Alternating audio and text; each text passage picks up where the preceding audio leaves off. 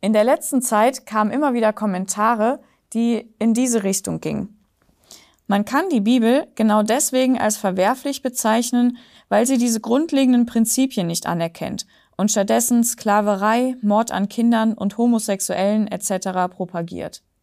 Ist das wirklich ein weiterer guter Grund, um nicht an Gott zu glauben? My Input, dein Podcast für ein Leben mit Perspektive.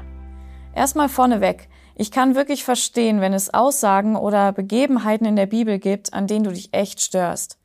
Begebenheiten, in denen zum Beispiel davon berichtet wird, dass ganze Völker samt den kleinen Kindern vernichtet werden sollten. Darüber hinaus vertritt die Bibel Werte, die zum Teil extrem gegen unsere heutigen allgemein modernen Weltanschauungen gehen. Das Problem hierbei ist, dass wenn wir an den Gott der Bibel glauben, dann glauben wir an den Gott, der von sich selbst gesagt hat, dass er immer derselbe ist. Und dann bleibt uns nichts anderes übrig, als zu akzeptieren, dass sich auch die von ihm festgelegten Werte und Regeln nicht verändern werden. Seine Werte sind zeitlos. Sie galten vor 2000 Jahren und sie gelten auch heute noch genauso. Wir denken aber oft, dass unsere heutigen westlichen Werte die Vollendung aller Dinge sind. Das dachten übrigens unsere Großeltern auch schon und das werden unsere Enkel wahrscheinlich noch genauso denken. Was ich allerdings als unlogisch empfinde, ist die Argumentation, die oft aus dieser Erkenntnis hervorgeht. Man sagt, weil mir nicht gefällt, was Gott tut, gibt es ihn auch nicht.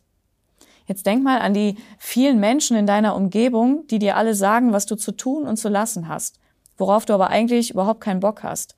Käme dir jemals in den Sinn zu sagen, dass die Person XY nicht existiert, nur damit du dir nicht anhören musst, was sie zu sagen hat?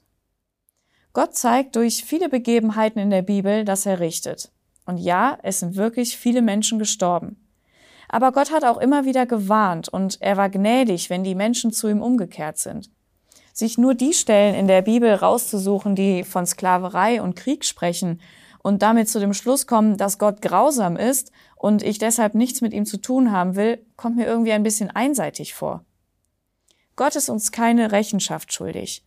Aber wenn wir Gott schon für sein Handeln verurteilen, dann sollten wir ihn auch zu Wort kommen lassen und uns mal angucken, wie er sich im Ganzen vorstellt.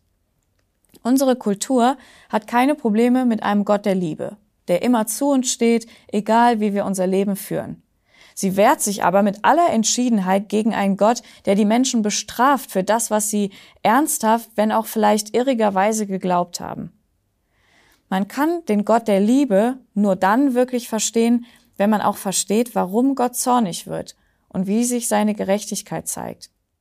Im Neuen Testament in der Bibel, da steht, dass Gott seinen Zorn sichtbar werden lässt.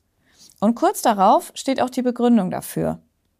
Trotz allem, was sie von Gott wussten, ehrten sie ihn aber nicht als Gott und brachten ihm auch keinerlei Dank.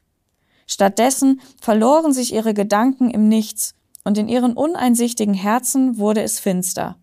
Sie hielten sich für weise und wurden zu Narren. Wenn Gott richtet, dann sagt die Bibel, sind seine Gerichte auch immer gerecht und dem Handeln des Menschen angepasst. Gott ist nicht einfach grausam, weil er Spaß daran hätte, Menschen zu quälen. Er gibt uns, was wir verdienen. Wie gut aber, dass die Bibel auch sagt, dass er ein Gott der Liebe ist und gerne möchte, dass uns vergeben werden kann. Am besten schaust du wirklich mal selbst in der Bibel nach. Denn nur so kannst du Gott in seinem Handeln wirklich nach und nach besser verstehen lernen. Wir helfen dir gerne dabei, mal einen Überblick über die Bibel zu bekommen. Du kannst dich dazu gerne bei uns melden. Vielen Dank, dass du dir den My Input Impuls angehört hast. Wenn du mehr wissen willst, geh auf unsere Website myinput.it oder folge uns auf YouTube, Facebook und Instagram.